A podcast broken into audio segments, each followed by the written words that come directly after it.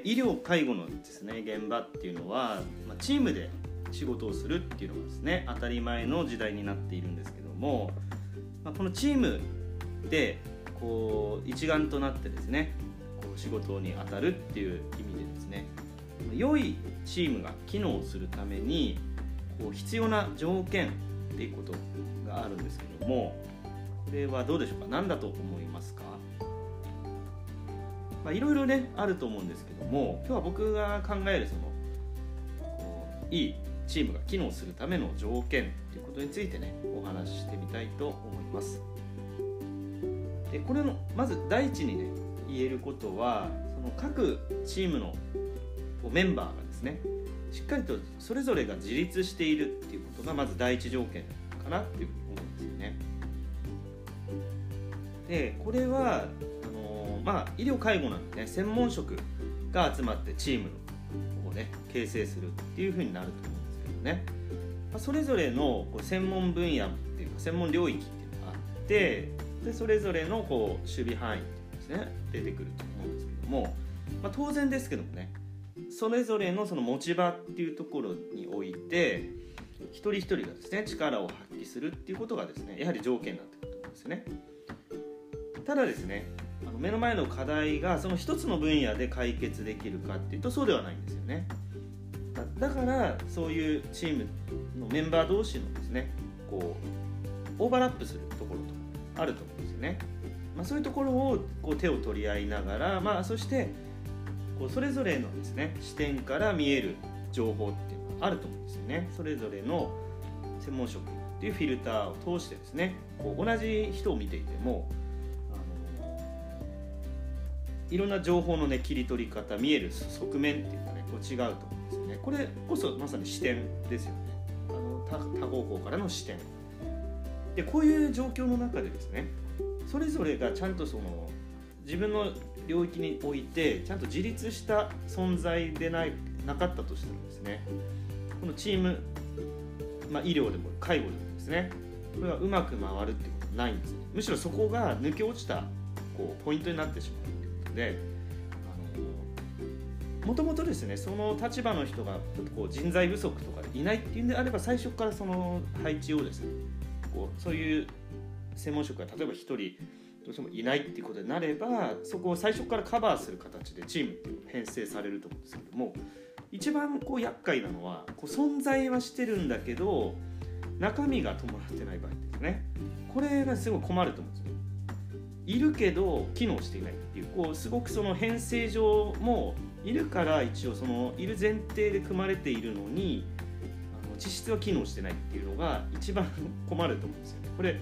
あのスポーツのねサッカーのチームとか考えると分かると思うんですよ。そもそも1人がその退場していないっていう前提でこう試合を展開しているんであればそこをねカバーリングするっていう前提でね動いてる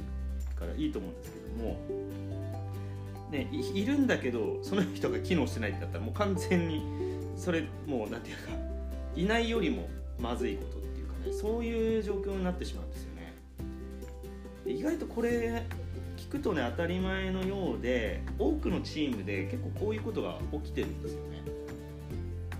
まあ、それにはねいろんな要因が考えられてその持ち場がちゃんとこうはっきり、ね、あのされてないっていうこともあるんですよね。そこら辺があの事前にこうこういう、まあ、作戦って言いますかね戦略っていうかあのここからここまでっていうようなねそういうコンセンサスが取れてないっていうこともね一つなんですけどあとはこの何ていうか心理っていうんですか集団心理みたいな例えばですね大きなものを複数の人で運ぼうとする時に、まあ、必ずあのあの力抜いてる人がいるみたいなちょっとそういう心理。まあ、そういう時はですねそれでも、まあ、物を運ぶとかであれば、まあ、重さが足りてればですねそこで成り立つっていうものを物理的にそれがねある一定以上であればそれは成り立つんですけどもチームのその医療とかですね介護とかですねあとスポーツのチームとかそういうものであればやっぱりちゃんとしたその役割っていうのがそれぞれあのただの掛け算じゃないと思うんですよねただの足し算ではないと思うんですよね。っぱそれぞれのそのなんていうか質質的なものっていうところね。それがあの集まってこう機能するっていう部分もあると思うので単純にその歩数とか、ね、人数ではないですよね、そういう意味でもですねあの、まあ、あと今掛け算っていうことでね思い出したんですけど掛け算って1箇所0だったら全部0になるじゃないですか。そこら辺も実は大きな他で掛け算掛け算でいい機能を発揮して1箇所0ってなるともうそれで完全にあの全部0になっちゃいますよね。あと1箇所がマイナスになるとそれもマイナスになっちゃいますよね。だからそのそういうふうに考えてもですねあの一人一人がしっかりまず自立するっていうねこの自立っていう概念が非常に大事になってくるんですよね、まあ、今ねチームでまあ、これね医療も介護だけじゃなくてですねやっぱりこれだけあらゆる分野でこうどんどんどんどんこの何て言うんですかね分野がどんどん幅広くかつ深くなってきている現状からいくとですね、まあ、あらゆる場面でこういう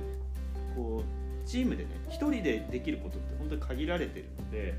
チームでね動くっていうこともう本当に必須とも言えるので、まあ、こういった視点をね持ってないと